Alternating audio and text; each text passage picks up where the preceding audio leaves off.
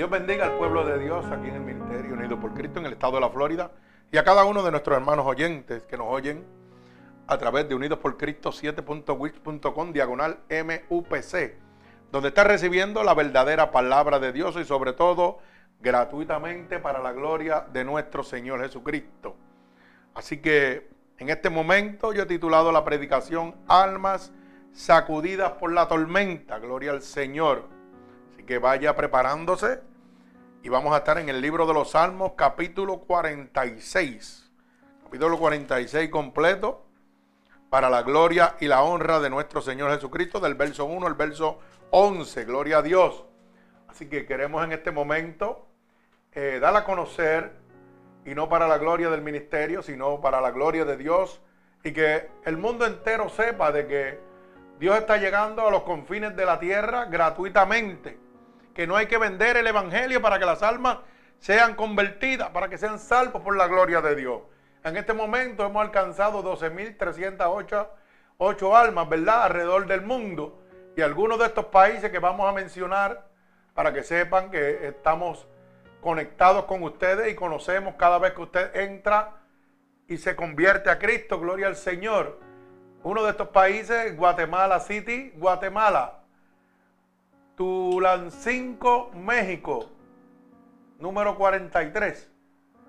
Ok, Mountain View, California. México, México, Bogotá, Colombia. Mi alma alaba al Señor. Tegucigalpa, Honduras. París, Francia. Lima, Perú. San Salvador, El Salvador. London, United Kingdom. Monterrey, México. Santiago, Chile. Medellín, Colombia. Rumbais, Francia, alaba alma mía Jehová. Puebla, México, Madrid, España, Filadelfia, Filadelfia, Orlando, Florida, Miami, Florida, Santo Domingo, República Dominicana, gloria al Señor. Fíjense dónde estamos llegando gratuitamente para la gloria de Dios. Usted se imagina lo que Dios está haciendo. Yo no sé cómo usted lo está mirando, pero yo sé cómo Dios está mirando este ministerio, está mirando a cada uno de ustedes que son parte de este ministerio. Explíqueme cómo en Francia me pueden entender. Explíquemelo. No tiene idea, ¿verdad? Porque estamos bajo la providencia de Dios. El Dios Todopoderoso, que su providencia lo que significa es el poder total y absoluto de gobernar todas las cosas. Yo hablo español, pero Dios lo traduce. Cuando sale por ahí el problema de Dios es traducirlo. El problema mío es predicarlo. Dice que en el día del Pentecostés Él repartió diferentes lenguas a los que estaban allí. Cada uno hablaba en diferentes idiomas. ¿Y qué sucedía? Que dice la palabra que todos se podían entender entre sí. Eso es lo que Dios está haciendo. Eso es confiar en Dios. Eso es creerle a Dios. A veces pensamos que estamos aquí solos, no, hermano tenemos una responsabilidad bien grande de todas estas almas que están alrededor del mundo. Y déjeme decirle, esto es un número que está basado en las estadísticas que nosotros recibimos. Pero hay emisoras de radio que están cogiendo las predicaciones y multiplicándolas. Y usted no sabe cuántas miles de almas más están llegando a través de esa emisora de radio que nosotros ni conocemos. Pero sí tenemos constancia de que están cogiendo las predicaciones emisoras seculares en Brasil y tirándolas al aire. Es como decir en Puerto Rico, Z93, coger mis, predicaciones y tirárselas al mundo. ¿Quién está haciendo eso? ¿Quién solamente lo puede hacer? Entrar al mundo de los impíos para poder bendecirlos a través de la palabra de Dios. solamente lo puede hacer Dios, no lo puede hacer más nadie. Y mire dónde estamos nosotros aquí tranquilitos, para la gloria de Dios. Por eso en esta mañana cuando oraba al Señor y buscaba en la palabra, el Señor me dio este título, almas sacudidas por la tormenta. ¿Por qué? Porque el pueblo de Dios está siendo atormentado en este momento. El pueblo de Dios está siendo grandemente sacudido. ¿Y sabe qué? El pueblo de Dios no sabe cómo defenderse en este momento. ¿Y usted sabe por qué? Por la divertización del Evangelio. Por el mercadeo de la palabra de Dios porque no le damos herramientas al pueblo de Dios para pelear contra Satanás. porque no hablamos la verdad de Dios, sino la verdad del hombre, para el enriquecimiento y la comodidad del ser humano. Pero la voluntad divina de Dios no la presentamos al mundo. Y por eso Dios me ha amonestado y me ha dado esta poderosa palabra. Almas sacudidas por la tormenta. Yo no sé cuál es su tormenta en este momento. Pero ¿sabe qué? Yo sé quién controla la tormenta en este momento. Quién tiene el poder y la autoridad sobre los vientos, sobre los mares. Yo no sé qué tormenta usted tiene. Tal vez usted tiene una tormenta en su matrimonio en este momento. Donde está a punto de divorciarse. Por tal vez por una infidelidad. Y está cansado de ir a psicólogos para tratar de salvar su matrimonio. Pero déjeme decirle que está yendo a la persona menos indicada. Porque es un ser humano lleno de problemas y dificultades igual que usted. Que tiene situaciones igual que usted. Pero hay uno que dice que es alfa y omega, principio y fin, que todo lo conoce. Y ese es el único que puede resolver su situación en medio de la tormenta. Hay gente que tiene tormentas con sus familiares, que los atormentan de una manera terrible y no los dejan que usted camine conforme a la voluntad de Dios. Y se convierten en piedras de tropiezo para usted crecer. Pero ¿sabe qué? Dice la palabra que cosa dura es dar golpe contra el aguijón. ¿Usted sabe lo que es el aguijón? Una punta afilada. Si usted le da un puño a una lanza, la lanza no se va a romper, su puño se va a romper. Pues usted tiene a Cristo, que es la lanza, que es el aguijón, que es la punta. Deje que choquen contra Él, no se preocupe. No haga la fuerza. Descanse en el Señor y Él hará, dice la palabra. Usted tiene a su lado el que venció los mares, el que venció a Faraón, el que mandó maná del cielo para su pueblo. Yo no sé cuál es su tormenta, tal vez usted está atormentado en la vida de la droga. O tal vez tenga una enfermedad como la tuve yo, donde le dicen que va a morir en cierto tiempo porque no hay cura para su enfermedad. Tal vez esa tormenta está viviéndolo usted en este momento. Pero ¿sabe qué? Yo conocí uno que me pasó de esa tormenta. Y se supone que estuviera muerto ya. Y estuve muerto y fue al cielo y volví. Porque andaba con el que me pasó sobre la tormenta. Por eso dice, y se levantarán contra ti. Por un camino vendrán, pero por siete tendrán que huir. Porque yo, Jehová, estoy contigo. Caminarás sobre el fuego y no arderás. Yo caminé sobre el fuego, hermano, y no ardí. ¿Por qué? Porque el grande y poderoso estaba conmigo. Pero mi alma fue sacudida.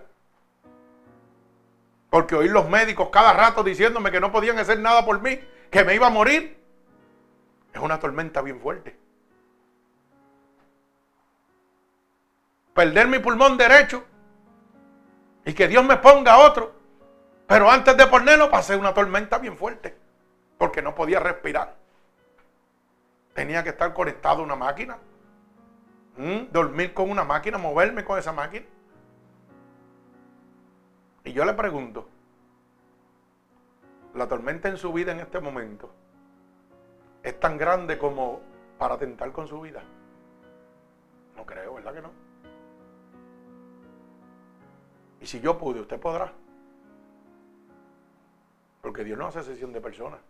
Yo no creo que su tormenta en este momento sea peor que encontrarse contra la muerte. Encontrarse en un laberinto donde no hay salida. Donde el ser humano dice se acabó. Donde todas las esperanzas están perdidas. Donde su alma va a estar bien abatida. Porque lo único que está en su mente es que se va a morir. Porque el hombre está diciendo que usted se va a morir. Y cada vez que da un paso a un estudio, las cosas revelan cosas peores en su vida. En vez de ir a favor suyo, van en contra suya. Eso me sucedía a mí. Cada vez que hacía un estudio, ahora está esto malo, ahora está aquello. Y usted está preocupado por la sencillez que está viviendo usted en este momento. Dele la gloria a Dios, gócese en el Señor. Porque usted no está pasando una tormenta como la que yo pasé. Y esto Dios lo permitió, ¿usted sabe para qué? Para que yo pudiera hablarle con toda la certeza del amor de Dios y del poder de Dios. Para cuando usted me venga a decir algo a mí, yo le digo, ¿sabe qué? Eso no es nada al lado de lo que yo pasé. Pero yo lo pasé porque había uno que me ayudó a pasar al otro lado, que se llamaba Jesucristo de los ejércitos. Que no lo podía ver, pero lo podía sentir. No lo podía ver, pero lo podía oír. Cuando me hablaba, cuando me decía lo que tenía que hacer. Mi alma fue bien sacudida, hermano. Fue sacudida por el adulterio, por la fornicación también. Fue sacudida por mis propios familiares. Por mis propias amistades que me defraudaban, que me hacían daño. Pero yo sé en quién confiado. Mi alma alaba al Señor. Vamos a la palabra en el libro de los Salmos, capítulo 46, verso 1 al verso 11. Y dice así la palabra de Dios. Oramos por ella. Padre, en el nombre de Jesús, te presentamos esta poderosa palabra para que tú la envíes como una lanza, atravesando corazones y costados y rompiendo yugos y ataduras que Satanás ha puesto sobre tu pueblo a través de la divertización del Evangelio. Úsanos como canal de bendición y permítenos ser un instrumento útil en tus manos. En el nombre de Jesús. Amén. Y leemos la poderosa palabra de Dios en el nombre del Padre, del Hijo, del Espíritu Santo y el pueblo de Cristo. Dice amén. Dice así la palabra de Dios. Dios es nuestro amparo y fortaleza, nuestro pronto auxilio en las tribulaciones. Por tanto, no, temeremos aunque la tierra sea removida y se traspasen los montes al corazón del mar. Aunque bramen y se turben sus aguas y tiemblen los montes a causa de su braveza. Del río sus corrientes alegrarán la ciudad de Dios, el santuario de las moradas del Altísimo. Dios está en medio de ella, no será conmovida. Dios la ayudará a clarear la mañana. Bravaron las naciones, titubearon los reinos. Dios, él su voz, se derritió la tierra. Jehová de los ejércitos está con nosotros. Nuestro refugio es el Dios de Jacob. Venid, ved las obras de Jehová, que ha puesto asolamientos en la tierra, que hace cesar las guerras hasta los fines de la tierra, que quiebra el arco, corta la lanza y quema los carros de fuego. Estad quieto y conoced que yo soy Dios Seré exaltado entre las naciones, enaltecido seré en la tierra. Jehová de los ejércitos está con nosotros. Nuestro refugio es el Dios de Jacob. El Señor añada bendición a esta poderosa palabra de Dios. Así que pueden sentarse, gloria al Señor. Fíjese lo primero que Dios nos deja saber en este momento que es nuestro amparo y nuestra fortaleza. Que debemos descansar totalmente en Él. Que cuando hay una necesidad que estoy desamparado totalmente, llega Jesús. Ahí está Él esperando por nosotros. En medio del amparo, en medio de la necesidad. Mire, ¿usted sabe quién es su verdadero amigo?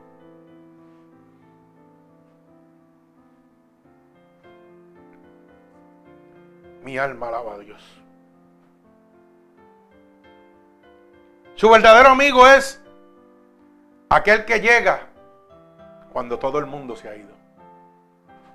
cuando todo el mundo lo ha abandonado.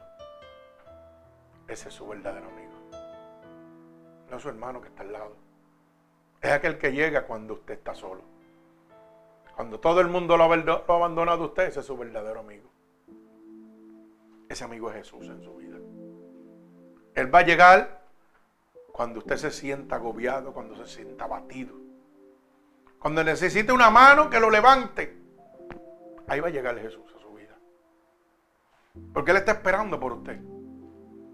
Hay muchas cargas tenemos hoy en el corazón y nuestro corazón está que quiere explotar de tanta pesadez, de tanta situación que hemos vivido. Y Dios te está diciendo, estoy aquí. Y te está diciendo, echa tu carga sobre mí y sígueme. Ya no te preocupes más. Estoy aquí al frente tuyo. Echa tu carga sobre mí y sígueme. Bendito sea el nombre de mi Dios Todopoderoso. Mire, no podemos evitar que los vientos fuertes de la vida golpeen sobre nosotros sin impiedad. Eso no lo vamos a evitar nunca. Que las cosas fuertes que hay en esta vida preparadas para, oiga, probar nuestra fe en Dios, nos golpeen, eso no lo vamos a poder evitar nunca. Pero ¿sabe qué? Pero sí podemos decir o decidir poner en nuestra confianza en Dios. Todas las cosas van a venir a su vida, todas las situaciones. Usted las tiene, las tengo yo, las tiene todo el mundo. Eso es inevitable, porque eso es para la gloria de Dios en nuestra vida. Pero si yo puedo decidir poner a Dios en mi vida para que qué? Para que batalle con esas situaciones. Por eso Él dice, echa tu carga sobre mí. Pero nosotros no queremos. Queremos seguir cargando Queremos seguir sufriendo.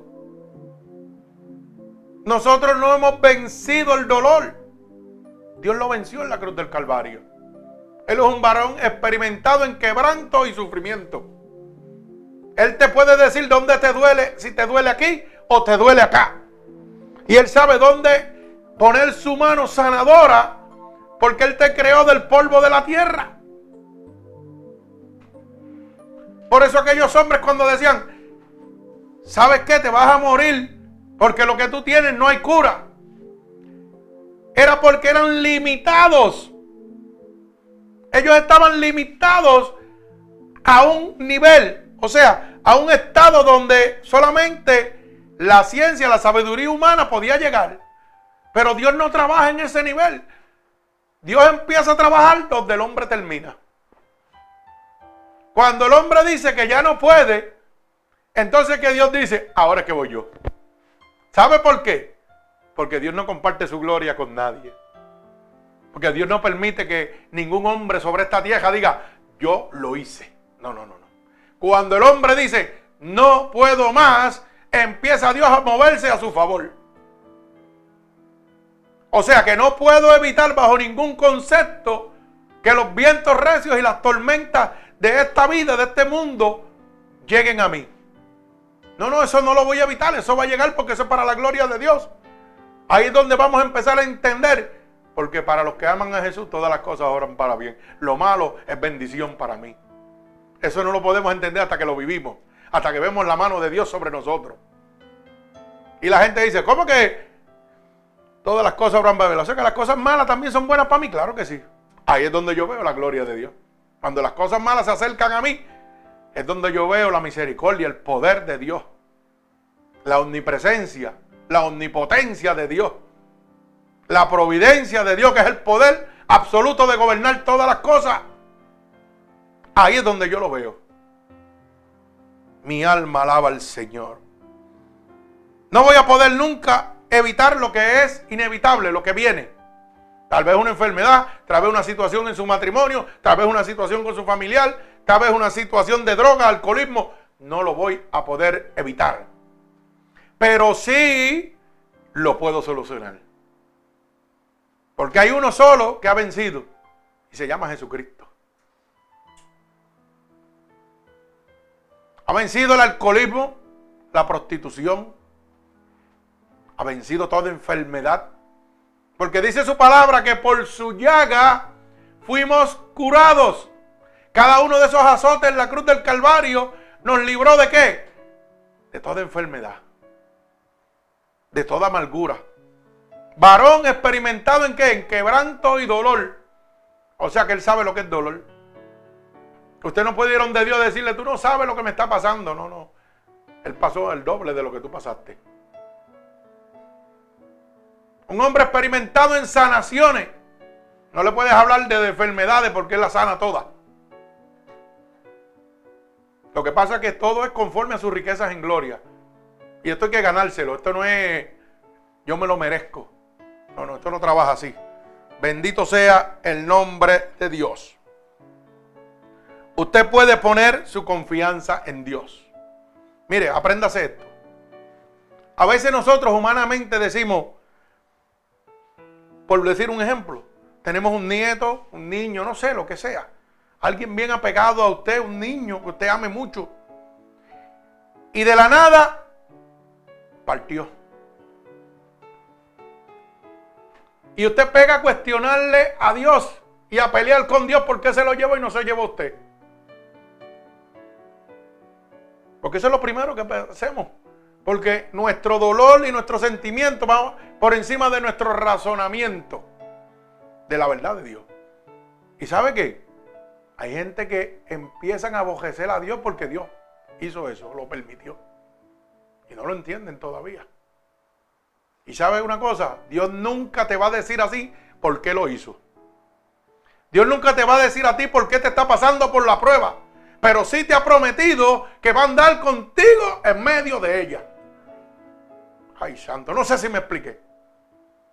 Dios nunca te va a decir por qué hace las cosas. Nunca. Pero sí te ha prometido que en medio de la situación de tu vida va a caminar contigo en todo momento.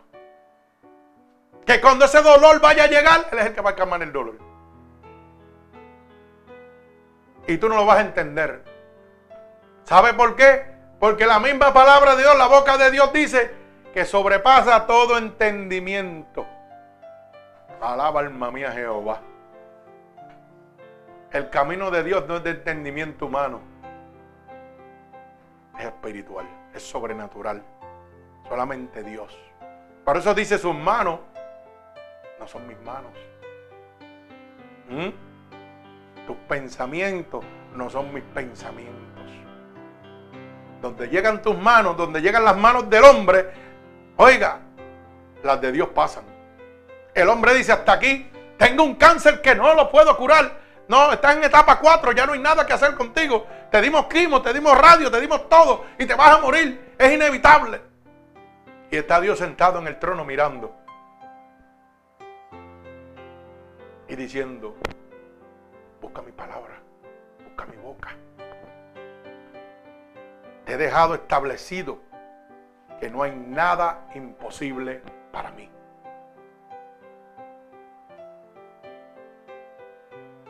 Jeremías 32 dice, yo soy Jehová, Dios de toda carne. ¿Habrá algo imposible para mí?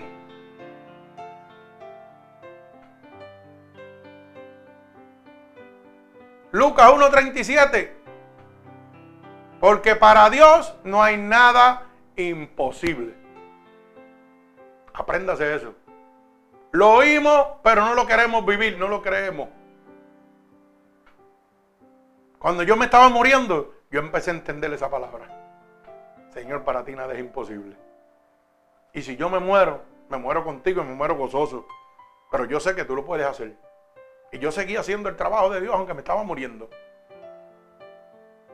Y hoy tengo la satisfacción de decir que Dios nunca me abandonó. Que Dios estuvo conmigo en todo momento. E inclusive ha estado conmigo antes de yo servirle a Dios. Porque me salvó de la muerte un montón de veces cuando estaba haciendo averías por ahí. Mire cuánto es el amor de Dios para con nosotros. Mi alma alaba a Cristo. Fíjese que yo decidí poner mi confianza en Dios. Yo lo hice. Por eso hoy estoy vivo. Vino a mí esa promesa de Dios que se encuentra en el libro de Romanos capítulo 8 verso 31. Una promesa que mente, todo el mundo la oye, pero nadie la quiere vivir. Cuando llega el momento de ser sacudidos por medio de la tormenta, nos olvidamos de esa promesa de Dios. Y es la promesa que yo encuentro una de las más poderosas que Dios ha dejado para con nosotros. ¿Quién contra ti si yo estoy contigo? ¿Usted sabe lo que Dios le está diciendo? No hay nada sobre la faz de la tierra, ni principados, ni potestades, ni legiones, ni lo que está creado bajo los mares, ni en los cielos, podrá contra usted si Jehová está contigo. Pero no lo creemos. Cuando llega la situación en nuestra vida, cuando llega el problema familiar, cuando llega el problema de enfermedad, cuando llega el problema de las drogas, no entendemos que Dios te está diciendo, ¿sabes qué? Ese demonio que está atormentando tu vida, no te puedo hacer nada porque yo estoy contigo. Y yo te he prometido, primera de Juan, capítulo 5, verso 18, que si yo estoy dentro de ti, el diablo no te puede tocar. ¿Usted me está entendiendo lo que le estoy diciendo? Primera de Juan, capítulo 5, verso 18. Yo creo que a Juan es el más fácil que se le debe hacer. Porque tiene su nombre. Lo único que tiene que apuntarle es 5.18. Más nada. El capítulo lo tiene por nombre. ¿Mm? Profeta de Dios. Alaba alma mía Jehová. Y los que están engendrados por el Espíritu de Dios no pecan y el diablo no lo puede tocar. Y usted dirá, Cano, ¿cómo tú te acuerdas de eso? Si hay miles de versos. Porque Dios va a marcar en tu vida un versículo o dos o tres o cuatro o diez o cien que te van a hablar cada vez que venga una prueba. Pero nos olvidamos de esa poderosa palabra. Romano, capítulo 8, verso 31. Es promesa de Dios. Esa promesa de Dios vino a mi vida. Cuando yo me encontraba en medio de la muerte, en medio de la enfermedad. A lo mejor usted lo entiende como si fuera una persona que le va a dar un puño y Dios lo va a proteger. No, no, eso no trabaja así. Eso es lo que te está diciendo es quién contra ti.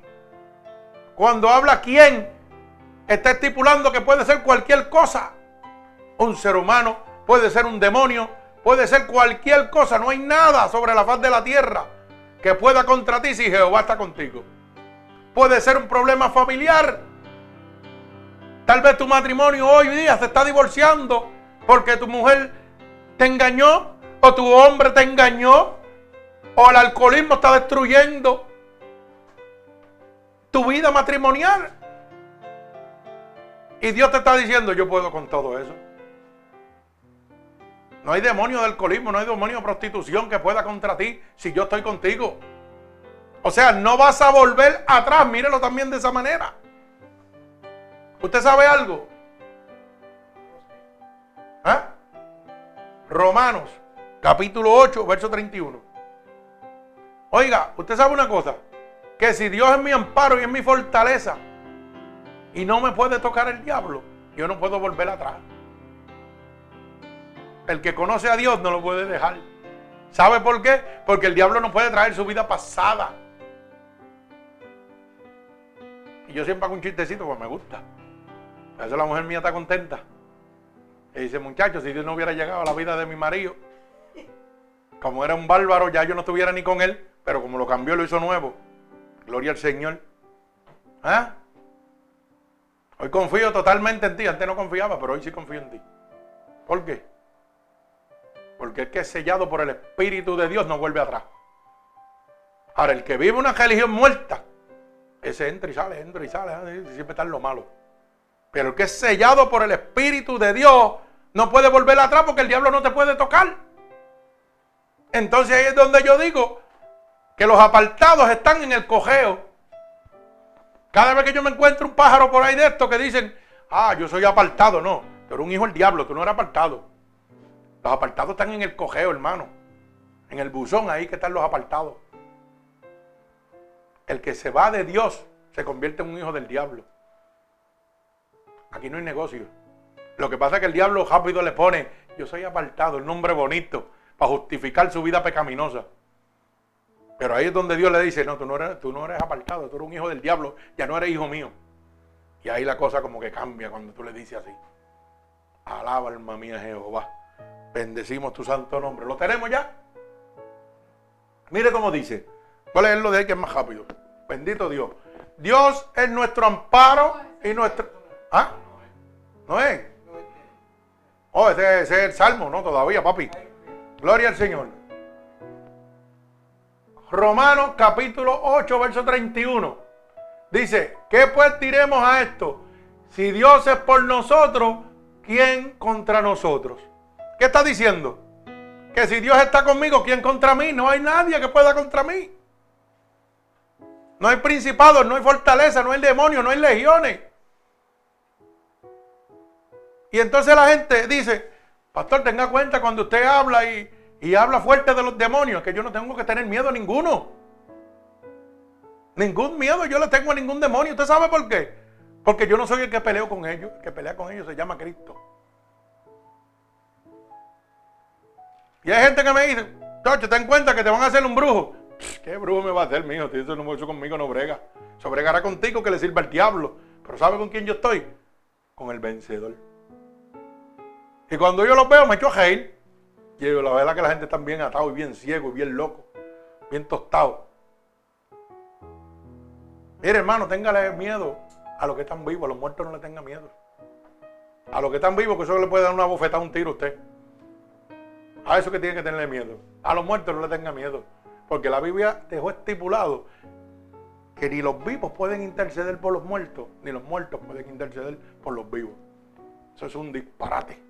O sea, ¿sabe lo que significa? Que cuando yo, yo, yo muera, mi esposa puede hacer todas las plegarias que quiera y si yo hice algo malo, me voy para el infierno. Ella no puede interceder por mí. Por eso cuando a mí me invitan, que casi ya no me invitan, cuando me invitan a despedir un sepelio, no me invitan porque la gente lo que espera es, ¿sabe qué? Elogio para el que se murió. Y yo lo que voy es con un fuerte para los que quedan. Porque yo le digo la verdad, yo no vengo a hablar aquí de él. Ya por él no se puede hacer nada. Ya él escogió la vida que vivía.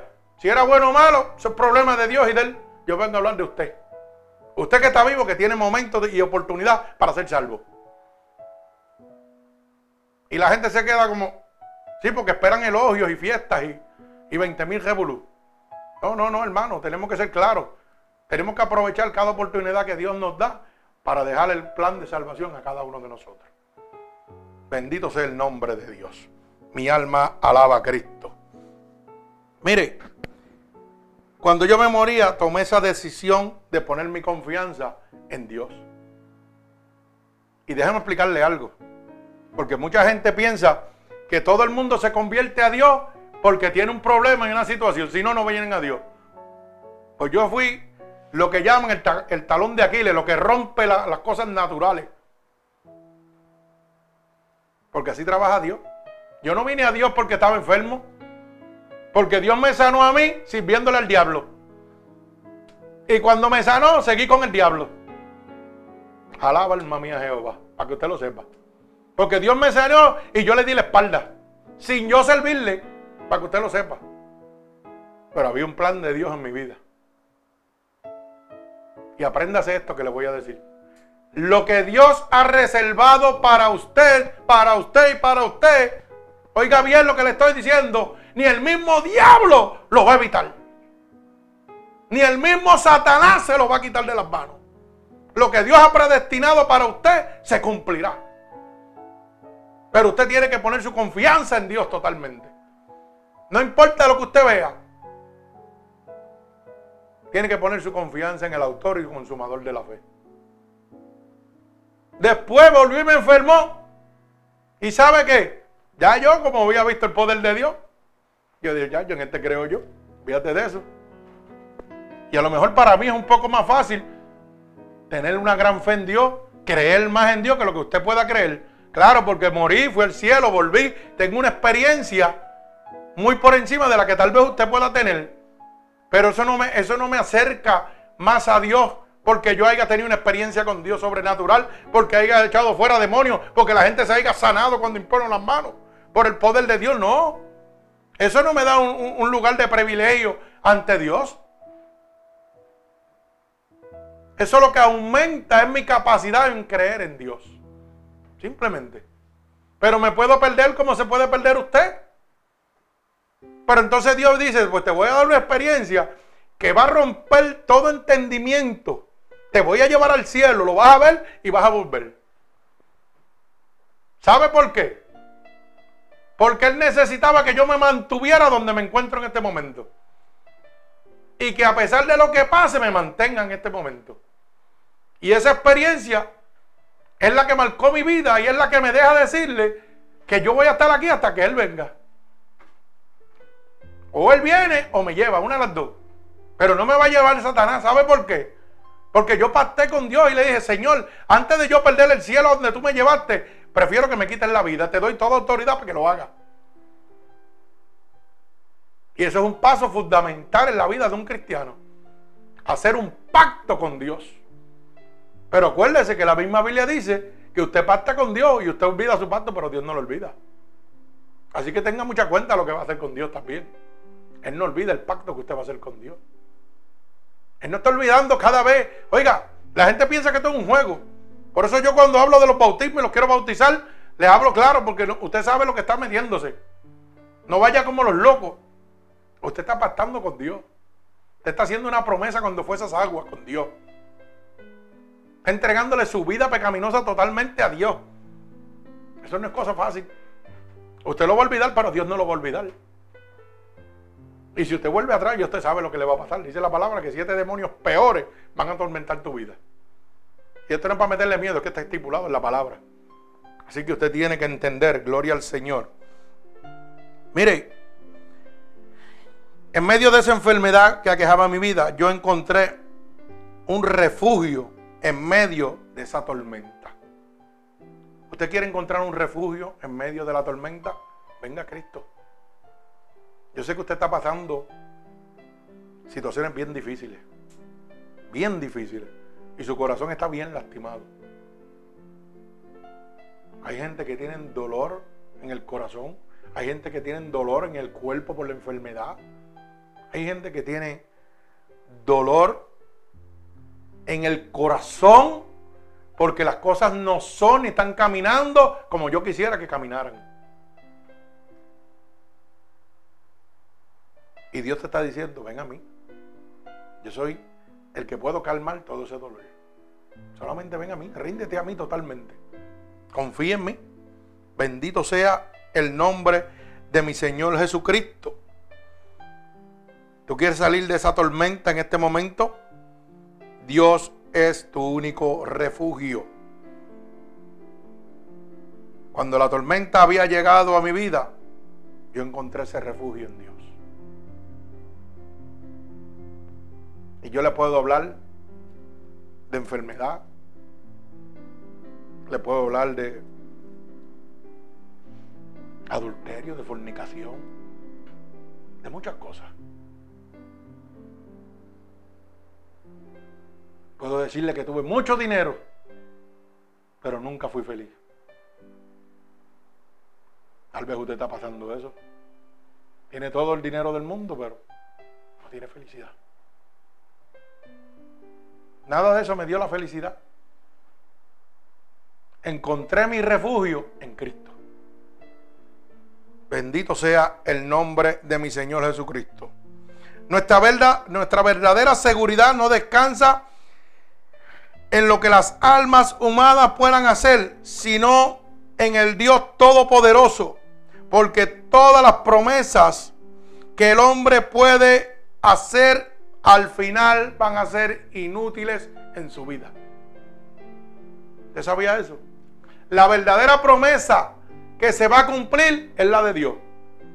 La del hombre siempre va a terminar inútilmente.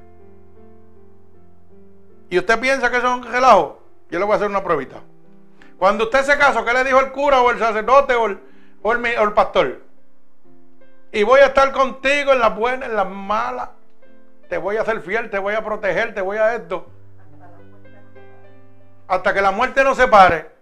Y yo le pregunto, ¿cuántos fueron fieles? Alaba, alma mía, Jehová. Y eso fue una promesa que hizo el hombre. Y están hasta que la muerte los separe.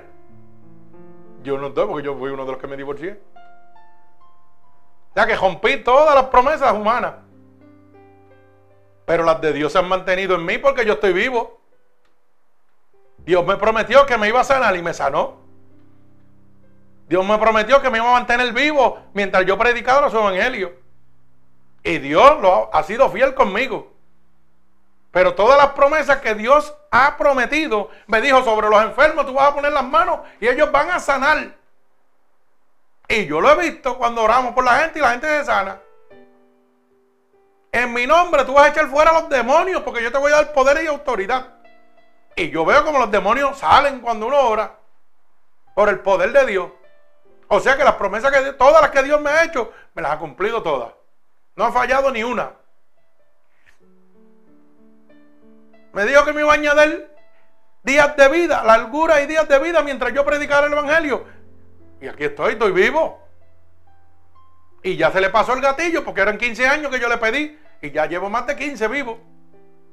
O sea que ha sido más que fiel conmigo. Pero yo nunca fui fiel. Yo rompí todas las promesas que Dios me hizo hacer frente a su altar, ¿verdad? Que yo hice, no que yo hice frente a un altar diciendo que iba a ser fiel, que iba a ser esto. Eso fue lo menos que hice. Eso fue lo menos que hice. Que iba a estar en las malas cuando estaban las malas salí cogiendo. ¿Me va entendiendo? Dios es fiel, pero nosotros no.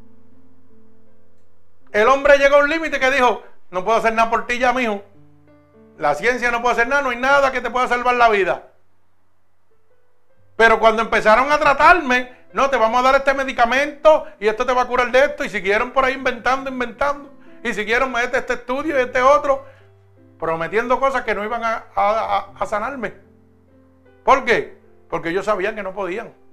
Estaban limitados. Lo que mantenían era un enfermo para ellos vivir. Vamos a mantener este un poco, estirarle la vida para seguir cobrándole al plan médico. ¿Mm? Pero yo no lo quiero sanar porque yo no lo puedo sanar. Ellos tienen ese conocimiento. El único que te puede sanar se llama Cristo. Bendito sea el nombre de mi Señor Jesucristo. Nuestra verdadera seguridad no debe descansar en el hombre, debe descansar en Dios. Por eso el verso 1 y verso 3 dice claramente, Dios es nuestro amparo y nuestra fortaleza. O sea que Dios es que mi refugio en medio de la tormenta, llamo a Cristo y me protege. ¿Me estoy explicando? ¿Me estás oyendo? ¿Cómo me estás oyendo, verdad? En medio de la tormenta, entra dentro del refugio. Eso es lo que Dios te está diciendo en esta mañana. Entra dentro del refugio. Las aguas van a reciar más todavía. Pero yo, Jehová, tengo el control de ellas entra a mi refugio. Dios va a ser como la gallina. Cuando los pollitos se ven en peligro, ¿qué hace? Extiende sus alas. De eso sabe Juan. Extiende sus alas. ¿Y qué hace? Los pollitos toditos se meten debajo de la gallina. Y esas alas hacen así, se cierran. Y se convierten en qué? En un escudo contra qué? Contra la tormenta, en un refugio contra la tempestad. Y si los animales que supuestamente no tienen razonamiento, pueden entender en un refugio como más usted. Dios nos habla a través de los animales. Yo soy tu refugio, yo soy tu amparo, yo soy tu fortaleza, dice la palabra. Nuestro pronto auxilio en medio de la tribulación. Qué lindo es, ¿eh? que tenemos a donde quien ir cuando estamos atribulados. Gloria al Señor. Yo soy ese amigo que llega cuando todo el mundo te abandona. Mi alma alaba al Señor. Gloria al que vive y reina. Nuestra verdadera seguridad debe estar en Dios. Su verdadero refugio debe ser en el Dios Todopoderoso. Mi alma alaba al Señor. Mire, yo encontré ese reposo, esa paz en medio de la muerte que llegaba a mí por medio de esa enfermedad. En medio de la muerte, cuando yo me encontraba muriéndome, que la ciencia decía, te vas a morir. no hay nada que hacer por ti, yo encontré un reposo, un sitio de descanso. Ese era Cristo. Usted se imagina que hoy le digan a usted, Gladys, mañana te vas a morir porque no puedo hacer nada por ti. Tienes un cáncer que te come todo el cuerpo. ¿Qué es lo primero que tú vas a hacer? Te vas a volver loco, un manejo de nervios. ¿Por qué? Porque así es el ser humano. Y entonces Dios te está diciendo, déjame entrar antes de que las atribulaciones del mundo vengan, porque yo soy tu amparo, tu zorrogorro. Antes de que la situación llegue a tu vida, yo tengo que estar en ti para que puedas soportar lo que ha de venir. Cuando la muerte llegó a mí, ¿qué hizo Dios? Ya Dios estaba conmigo. Y cuando yo iba a predicarle a la gente con las máquinas en el cardiovascular, allá en centro médico, alaba, como le gusta ese nombre. ¿Ah? Yo estaba allí y usted sabe que yo hacía, predicándole a la gente que Dios sanaba y Dios salvaba. Y muchos me decían que yo estaba loco porque me estaba muriendo. Y yo me gozaba y me reía. ¿Sabe por qué? Porque tenía mi reposo. Tenía mi amparo, mi fortaleza, que era Jesús. Y yo sabía que Dios me iba a sanar porque me lo había dicho, me lo había prometido. Me lo había dicho a través de mis pastores, me lo había dicho en revelación, me lo había dicho en la palabra. Y yo decía, si tú lo hiciste con él, lo tienes que hacer conmigo. Y aquí estoy. Dios es mi amparo, Dios es mi fortaleza. ¿De quién temeré? De nadie, gloria al Señor. Mi alma alaba al Señor. Ese lugar de reposo usted lo va a encontrar en medio de la situación que está viviendo. Usted está viviendo situaciones, ¿verdad que sí? Cada uno de ustedes. Y después que esa situación sucede, ¿ha encontrado paz? Y yo le pregunto, ¿han encontrado paz tan pronto sucede la situación? Que la chispa se prende, sí, claro que se prende, somos humanos. Se prende y quiere levantarse el diablito para afuera. Pero ¿qué pasa? Que cuando pasa media hora, una hora, me doy cuenta de lo que Dios está haciendo. yo hubiera explotado como un psiquitraque si Dios no hubiera estado conmigo. Y ya le hubiera metido las manos a este, ese jato. O le hubiera dicho cuatro cosas bien dichas en el nombre del enemigo de las almas, no en el nombre de Dios. Ya lo hubiera hecho ese jato. ¿Mm? O lo hubiera dejado ya que se lo llevara quien lo trajo. ¿Mm? Pero qué bueno que todavía estás ahí. Y qué bueno que Dios te está diciendo, estoy contigo, viste la fortaleza que te estoy dando, viste la templanza que te estoy dando. Yo soy humano también y hay veces que, mire, el chispito quiere explotar. Y yo me doy cuenta, claro que sí. Usted sabe que a Dios le dio coraje. ¿O usted piensa que Dios no le dio coraje? Y cuando sacó los mercaderes de a latigazos del templo, ¿por qué fue que le dio? Le dio ira. Dios le dio ira. Y los sacó a todos a latigazos. Y era Dios. Alaba. Así que no se extrañe que usted trate de explotar y de momento Dios lo frene. Eso es el plan y el propósito de Dios. Mostrarle su templanza. mostrarle a usted la calma en medio de las sacudidas de la tormenta que ha de llegar a su vida para probar la gloria de Dios sobre su vida. Mi alma alaba al Señor. Por eso dice el verso 2 y verso 3 que es nuestro reposo. Mire cómo dice, por tanto no, temeremos, aunque la tierra sea que removida. Y si yo no tengo miedo cuando algo está pasando, ¿qué estoy haciendo? Reposando, estoy en paz. Es nuestro reposo. Mi alma alaba al Señor. Y dice, y se traspasen los montes al corazón del mar. O sea, que aunque los montes sean cubiertos por las aguas, que este mundo sea hundido bajo las aguas, como fue en el diluvio de los antidiluvianos con el arque Noé, yo no tengo temor.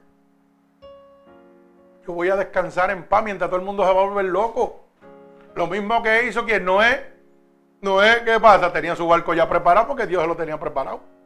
Y cuando las aguas llegaron, ¿qué hizo él? Estaba dentro con los animales reposando, descansando. ¿Y los que estaban afuera, qué le pasó? Los que no estaban con Dios. Ah, llegó la tribulación y se los llevó. O sea que seguimos viendo mensajes de cada capítulo y versículo de la palabra de Dios que nos muestra el poder de Dios. Si tú no estás con Dios, eso es lo que te espera. Pero aunque se entierre la tierra bajo los mares, yo voy a estar, mire, gozando y descansando. Porque mi, mi reposo va a estar en Jehová de los ejércitos. Gloria a Dios. Mire, Dios ordena el caos y la confusión para mostrarle el camino de reposo a usted. Acuérdese que yo le dije que la voluntad de Dios es permisible. Aquí nada sucede por casualidad. Ni nada sucede si Dios no lo permite. Usted está bajo la voluntad permisible de Dios, gobernador de cielo y tierra, de lo visible e invisible. Lo que significa que Dios va a ocasionar un caos, si usted lo quiere ver de esa, de esa manera, una tormenta en su vida. Pero esa tormenta es para la gloria de Dios, para usted mismo. Para usted ver el poder de Dios actuando a su, a su beneficio. ¿Me explico o no me explico? Usted tuvo una situación, usted salió con unos planes, pero se encontró otro y tuvo que batallar con eso. ¿Cierto o falso? Y si usted tuvo que batallar con eso, ¿qué pasó en el momento de la batalla? ¿La chispa trató de volar? Claro que sí, porque usted es carne. Usted es carne, claro que trató de volar. Pero ¿qué vino? Vino alguien que se le paró aquí como en los muñequitos. Y le dijo, tranquilo, calmado. ¿Mm? ¿Cierto o falso? Que la palabra lo dice claramente. Airado, pero no pecáis, tranquilo. O sea que la ira va a llegar a ti, pero no cometa las patas. Cuando la situación estaba llegando, había un demonio por aquí que te calentó la cabeza y te dieron ganas de decirle cuatro cosas. Pero había alguien que te estaba hablando aquí y te decía, tranquilo que yo estoy contigo. Déjame eso a mí. No te preocupes pon tu carga sobre mí. Esa voz te estaba hablando. Y cuando lo hiciste, ¿qué pasó? Al jato, mire, la marea llegó. Hay veces que ese rato se tarda 10 minutos, una hora. Hay veces que se coge 3 y 4 días, 5 días. Pero las aguas llevan a su nivel nuevamente. Y no porque usted lo hizo, porque usted siguió su vida normal. El que lo hizo se llama Jesucristo. El de los ejércitos que te demostró que si confías en Él, él es fiel contigo. Bendito sea el nombre de mi Señor Jesucristo. Gloria a Dios. Así trabaja nuestro Señor Jesucristo. Él no es solo un refugio, sino que es de fácil acceso para que usted pueda entender lo que quiero decirle. De manera que su poder y su ayuda van a estar siempre a su disposición. Él no es solo un refugio que lo va a cuidar de la tormenta. Él es el todopoderoso que es fácil y accesible a usted. Él no está como, como decir, vamos a poner un ejemplo, por decir así.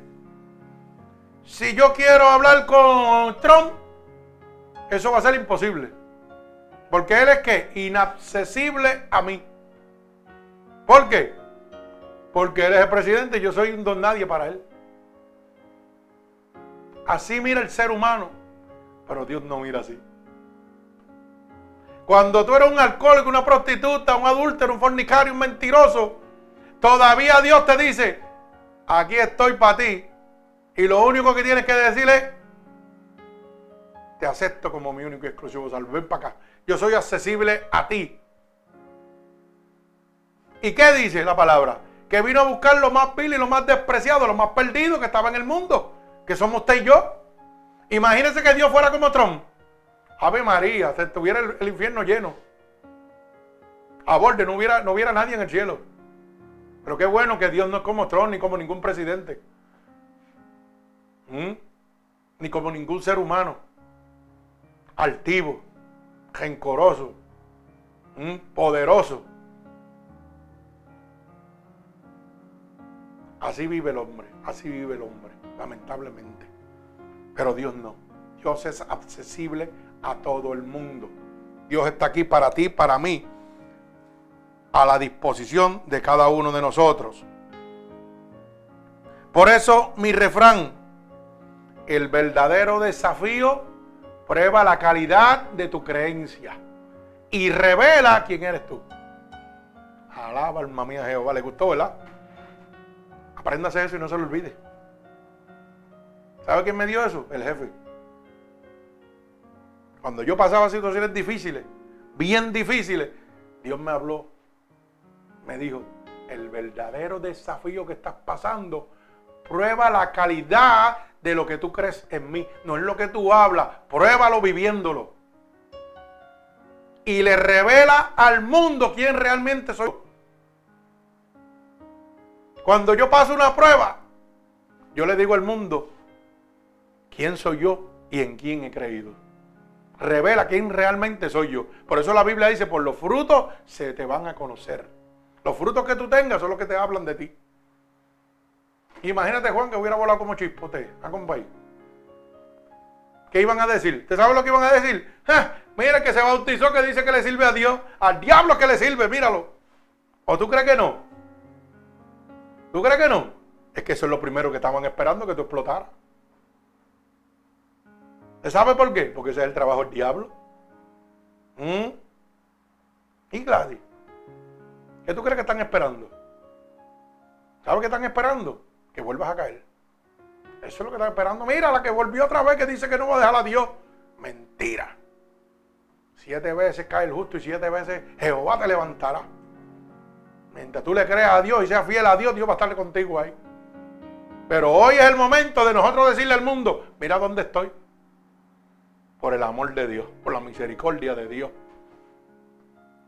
Y no es probarle a nadie, es mantenerse fiel a Dios. Manténgase fiel a Dios que Dios va a ser fiel con usted. Aunque la gente esté tratando de que usted se caiga, de que usted sea parte de Dios totalmente. Manténgase ahí. Porque cuando yo hago algo bueno y hay gente que me quiere, la gente me aplaude, la gente me felicita. Pero cuando yo hago algo malo, mi hermano, son más los que me tiran que los que me ayudan a levantar. Porque para lo malo se presta todo el mundo. Para pelarlo a usted y acabar con usted, eso hay miles de personas. Y los mismos familiares de usted, que es lo malo. ¿Mm? Pero mire, para ayudarlo a levantar y para decirle que Dios te ama y que tranquilo, en calma, ahí no aparece nadie. Ahí hacen así. Pero comete un error para que usted vea. Le van a dar con el sartén y la olla y todo lo que encuentren. Pero cuando usted bendice, cuando usted camina conforme a Dios, oiga, son muy pocos los que le van a agradecer y le van a felicitar por lo que usted está haciendo. ¿Sabe por qué, hermano? Porque el demonio está presto y velando 24-7 en que usted se resbala para acabar con usted. Por eso usted tiene que cuidar cómo usted se comporta, cómo usted hace. Y con eso no estoy diciendo que trate de ser un ángel. De lo que le estoy diciendo es que sea como es usted siempre. Manténgase conforme a la voluntad de Dios.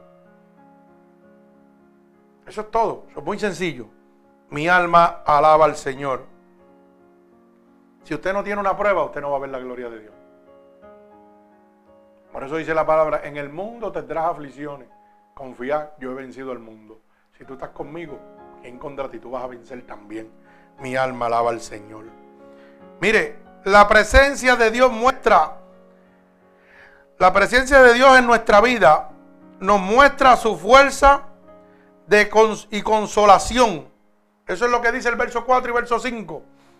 Dice, del río sus corrientes alegran la ciudad de Dios, el santuario de las moradas del Altísimo. Usted sabe de lo que está hablando ahí la palabra, hermano. Del consuelo de Dios. Las corrientes de agua viva consuelan qué? Al pueblo de Dios. El que entra cuando usted tiene una necesidad y sufrimiento y agobia y usted siente los escalofríos del Espíritu Santo. ¿Qué sucede cuando usted siente los corrientes del Espíritu Santo? ¿Qué sucede después?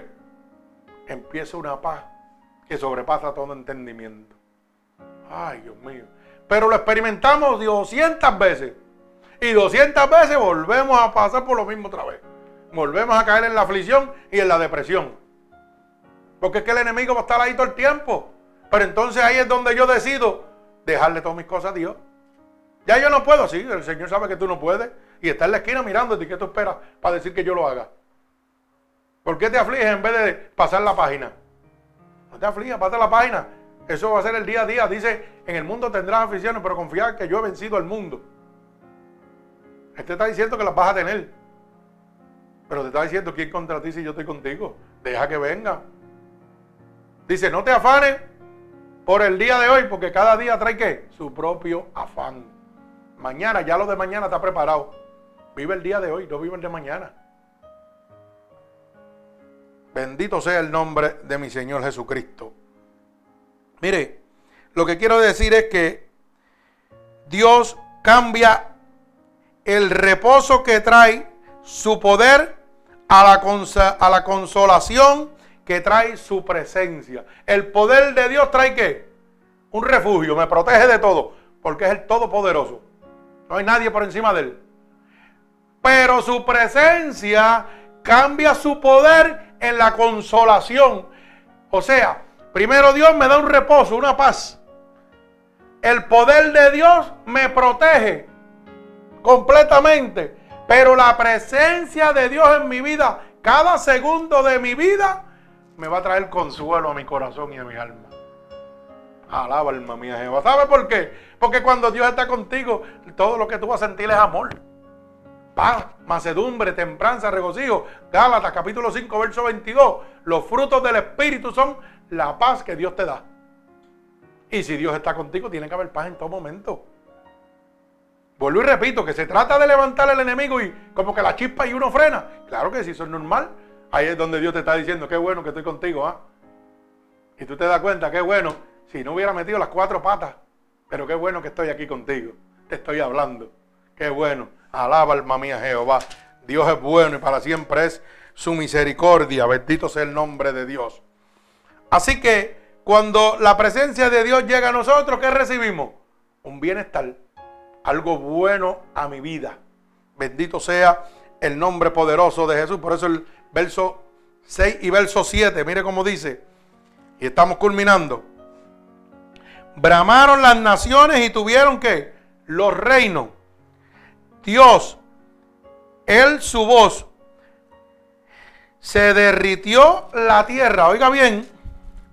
Jehová de los ejércitos está con nosotros nuestro refugio es el Dios de Jacob. O sea, que pudo haber sucedido lo que Dios pautó para que sucediera. Pero ¿qué hubo? Bienestar en mi vida porque Jehová estaba conmigo, nada me atormentó. En medio de la situación, Dios está contigo. Dios no te ha dejado, Dios no te ha desamparado. Dios está ahí, siente el bienestar. No permita que el enemigo ponga una tapa en tus ojos y tú no puedas ver la presencia de Dios sobre ti. Tú no puedas sentir ese amor de Dios, porque eso es lo que Él quiere, robarte la paz. Porque cuando robe la paz, ¿sabe qué va a hacer? Cuando yo robo, cuando el enemigo me roba la paz a mí, yo siempre he dicho que usted hace las cosas más tontas que pueden existir. ¿Usted entendió eso? ¿O no se ha dado cuenta? Cuando usted tiene coraje, ¿qué es lo primero que hace? Se desquita con lo primero que encuentra. Si usted no le mete un puño a la pared, la pared se movió, la pared no se movió, pero usted se rompió la mano. Entonces tiene el problema de la situación que ocasiona ese coraje, más tiene la mano jota. Más tiene un montón de viles porque tiene que ir al médico para que le curen la mano. ¿Me va entendiendo por qué? Porque perdí la paz. Así trabaja Satanás en todo. En todo, en tu matrimonio, en tu casa, en tus finanzas, en todo hace que tú pierdas la paz para que hagas las cosas más tontas que puedes hacer en la vida. Bendito sea el nombre de Dios. Hay un bienestar para todas las almas sacudidas por la tormenta. Es un Dios eterno e inmutable. Que a pesar que todos los fracasos, fíjese, a pesar de que todos los fracasos que tuvo Jacob delante de Dios, el Señor quería ser su Dios a pesar de todo. Y yo le pregunto, entonces, ¿también quedará Dios ser su Dios? Mi alma alaba a Dios. Fíjese que Jacob tuvo un montón de tropiezos. Y aún así el Señor Jesús dijo, yo quiero ser tu Dios. Y te pregunto yo, ¿no será Dios, no quedará Dios ser tu Dios también? Porque si tú tuviste un montón de tropiezos, Jacob lo tuvo. Jacob tuvo más tropiezos que los que tú tuviste. Y Dios quería como quiera ser su Dios. ¿Qué te digo? Que no importa la magnitud de lo que estás pasando en este momento, Dios te está diciendo, ¿sabes qué? Yo quiero ser tu Dios. Yo quiero ser tu amparo. Yo quiero ser tu socorro. Yo quiero ser tu fortaleza. Ven a mí. Ríndete a mí. Déjame obrar. Descansa en mí. Echa tu carga sobre mí y sígueme. Olvídate de lo demás. Bendito sea el nombre de Dios. Dios quiere ser tu bienestar. Dios quiere ser lo mejor para ti. A Él no le importa lo que tú estás haciendo, ni lo que dejaste de hacer, ni dónde, ni lo que hiciste. Al hombre sí, pero a Dios no. ¿Usted se cree que, Dios a cada, cinco minutos me acuerda a mí lo que yo hice? No. ¿Tú sabes lo que hizo Dios? Como dice el corrido, cambió mi lamento en baile. Aquello que era malo, adulterio, fornicación, prostitución, todo lo que hice, todo lo malo que hice. ¿Ah? Dios lo cambió en bendición. Hoy yo lo declaro con un gozo. ¿Sabe por qué? Porque le estoy diciendo, diablo, no pudiste conmigo. Trataste, pero no pudiste porque hubo un Dios que me sacó de ahí, del lago cenagoso. Y aunque mucha gente diga, ay, yo no hablo de dónde Dios me sacó porque me da vergüenza, pues usted no es libre. Cuando yo declaro lo que yo hacía con el gozo que yo lo hago, estoy diciendo que Dios es el Dios Todopoderoso. Que tiene poder para sacarte de las mismas profundidades del infierno. Y yo lo declaro con gozo, pues yo no me avergüenzo del Evangelio porque es poder de Dios. ¿Usted sabe cuántos pastores para ahí no se atreven a decir de dónde Dios lo sacó? Ay, bendito. Un montón. Porque su gabán y su corbata es más importante que darle la gloria a Dios. Pero para mí más importante darle la gloria de hoy, la honra y el reconocimiento al Dios Todopoderoso que me sacó del lago cenagoso. Y yo poderle decir al mundo que hubo sí alguien que creyó en mí. Que a pesar de todas las cosas malas que yo hacía, todavía Él quería ser mi Dios, como fue el Dios de Jacob. Mi alma alaba al Señor. Gloria a Dios. Mire, la paz de Dios se obtiene por medio de la providencia de Dios. La paz de Dios que usted va a recibir se obtiene por medio de la providencia de Dios. La providencia de Dios significa el poder absoluto que tiene Dios de gobernar todas las cosas. Si Dios puede gobernar todas las cosas, va a haber paz en su vida. ¿Me va entendiendo? Mire cómo dice el verso 8 y verso al 8 al 11. Mire, dice, venid y ved las obras de Jehová, que ha puesto asolamiento en la tierra. Oiga bien, que hace cesar las guerras hasta los fines de la tierra. Oiga bien, que quiebre el arco contra la lanza y que quema los carros de fuego. Está quieto y conoced que yo soy Dios y seré exaltado entre las naciones, enaltecido seré en la tierra. Jehová de los ejércitos está con nosotros. Nuestro refugio es Dios. ¿El Dios de quién? De Jacob, el Dios de un pecador que cometió un montón de errores igual que usted y yo. Pero mira el poder que tiene, que dice que frena, hace cesar la guerra hasta los fines de la tierra. O sea que si Dios quiere, para la guerra alrededor del mundo. Si Él quisiera hacerlo. Pero ¿sabe qué pasa? Que la Biblia, deja establecido lo contrario. Que las guerras van a ocurrir. El gobierno del anticristo se va a montar. Y entonces hay tanto fanático y tanto loco mercadeando la palabra de Dios que en vez de ser sabios en la sabiduría de Dios, quieren ser sabios en la teología, en la psicología del hombre. Vamos a hacer ayuno y oración para que pare la guerra en tal sitio. Mire hermano, Dios no puede contradecir su palabra. Usted está predicando en contra del Evangelio de Dios. Y usted sabe cuántos locos están diciendo gloria a Dios y aleluya y amén. Esto, esto, esto es ilógico. Porque lo que Dios dejó establecido se ha de cumplir. Usted sí puede levantar un clamor para que Dios que convierta esas almas antes de lo que es inevitable ocurra.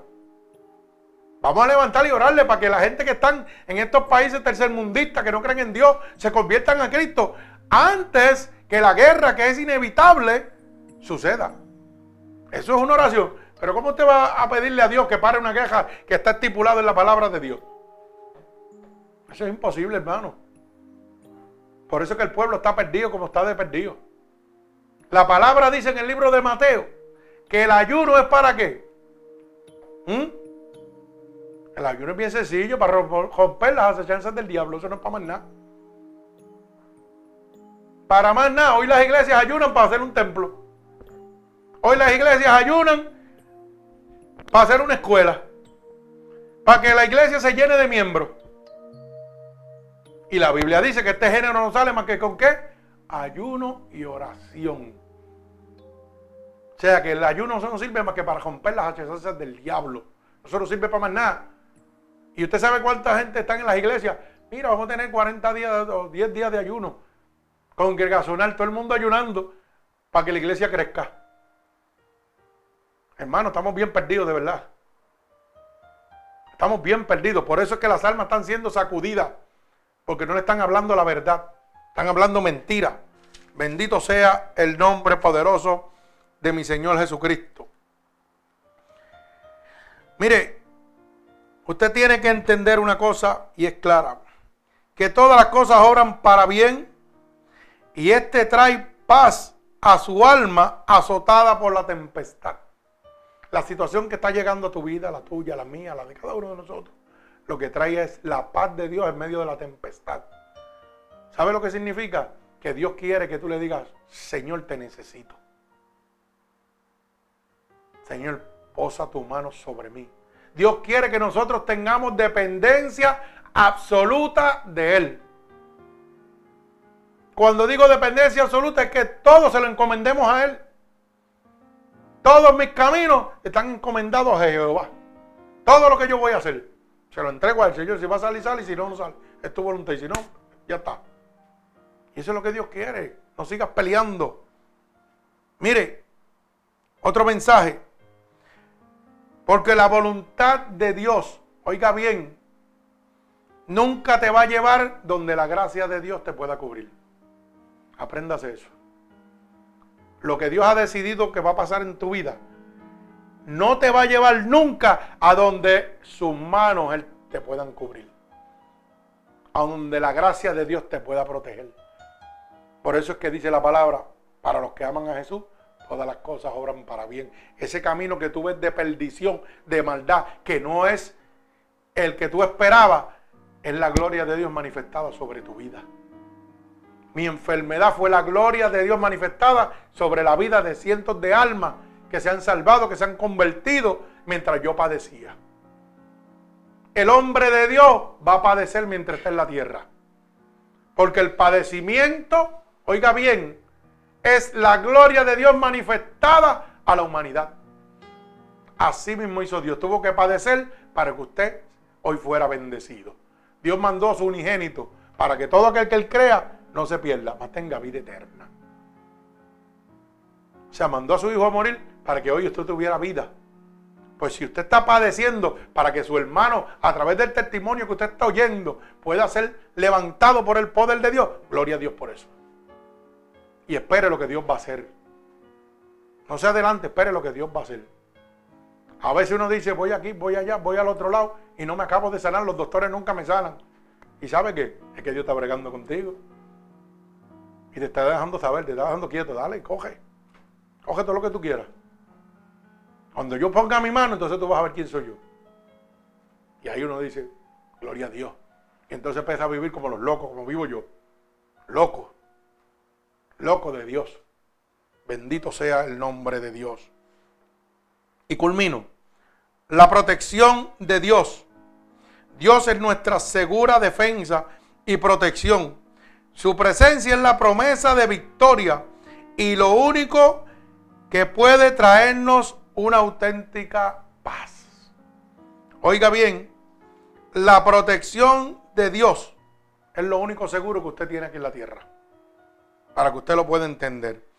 Es la defensa y la protección de Dios. O sea, la presencia de Dios en su vida es lo único que usted tiene necesita. ¿Usted quiere estar protegido? Agájese de Dios. No haga como hacen los locos por ahí, que se compran un blin de 50 mil pesos con un Cristo que le llega de la, de la frente a los pies. Y se creen que esa, esa, cadenota, ese blin como le llaman, los está protegiendo. Y después te los encuentras en la televisión muerto con cinco tiros y el blin blin no aparece porque ellos se lo robaron. Y está empeñado en la casa de empeño. ¿Ah? Protéjase con Cristo. Que Cristo nadie se lo puede robar porque está en su corazón. El diablo no lo puede tocar porque es su eterna protección. Es su fortaleza. Es donde usted, oiga bien claramente, no va a ser azotado ni sacudido por las tormentas que están en este mundo preparadas para usted. La protección de Cristo es lo que necesito. Si hoy tú quieres tener paz, ven a Cristo. Si hoy tú quieres ser sano, ven a Cristo. Si hoy tú quieres ser bendecido, ven a Cristo. No tienes, no tienes otra alternativa. Las promesas del Dios de los hombres son inútiles, pero todas las promesas de Dios son ciertas. Yo doy testimonio de eso porque hoy estoy vivo aquí. Mi alma alaba al Señor. Los hombres no me pudieron poner un pulmón, pero Dios sí me lo puso. Las promesas de Dios se cumplen. Dios es real. Dios es verdadero. Así que si tú no quieres ser sacudido por las tormentas de este mundo,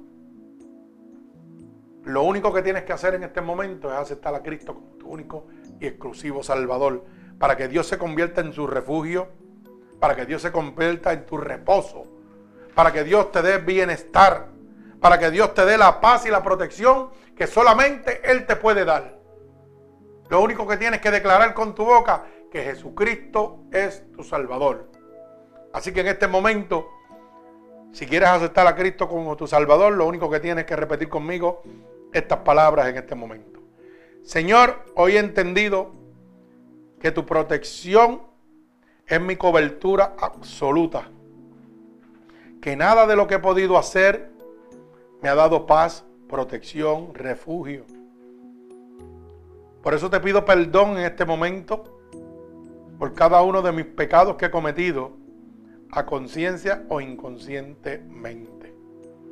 Y te pido, Espíritu Santo de Dios, en este momento, que me perdones de cada uno de estos pecados, Señor. He oído que tu palabra dice que si yo declaro con mi boca que tú eres mi Salvador, yo sería salvo. Y en este momento yo declaro con mi boca que tú eres mi Salvador. He oído que tu palabra dice que si yo creyera en mi corazón que tú te levantaste de entre los muertos, sería salvo. Y yo creo en mi corazón que tú sí te has levantado de entre los muertos. Así que te pido que me escribas en el libro de la vida y no permitas que me aparte nunca más de ti. Padre, en el nombre de Jesús, mira cada una de estas almas alrededor del mundo que te han aceptado como único y exclusivo Salvador, yo te pido en este momento que tú te allegues a ellos, que te conviertas en su refugio, en su protección, en su paz, en su bienestar en este momento. Padre, allégate a ellos como confirmación de que tú los has recibido. Llénalos de tu gracia, de tu misericordia. Cúbrelos con tu armadura en este momento. Séllalos con tu Espíritu Santo como confirmación de que tú los has recibido como hijo tuyo. Padre, en el nombre poderoso de Jesús y por el poder de tu palabra, en este momento yo declaro sobre ellos una bendición del cielo para cada uno de ellos, Padre. Declaro en este momento, Señor, tus corrientes de agua viva sobre ellos como confirmación de que tú los has recibido, Padre. Los ato con cuerdas de amor a ti en el nombre poderoso de Jesús. Y el pueblo de Cristo dice amén. Amén. Que Dios les bendiga. Gloria a Dios. Recuerde que estamos eh, miércoles, viernes y domingo. Gloria al Señor. Unidos por Cristo 7. Unidos por diagonal MUPC. Domingo a las 11 y 30 AM, 8 pm. Miércoles y viernes a las 8 pm. Nuestro email para oración es ministerio unido por Cristo 7 arroba gmail.com Nuevamente repito, nuestro email para oración, Ministerio Unido por Cristo, 7 arroba gmail.com. Ahí puede dejarnos su petición o en Facebook a través de www.facebook.com Pastor Roberto Valentín. Ahí puede dejar su petición para oración o cualquier otra situación que usted tenga que podamos servirle. Ahí estamos 24 horas, 7 días a la semana. Que Dios les bendiga. Gloria a Dios. Mi alma alaba al Señor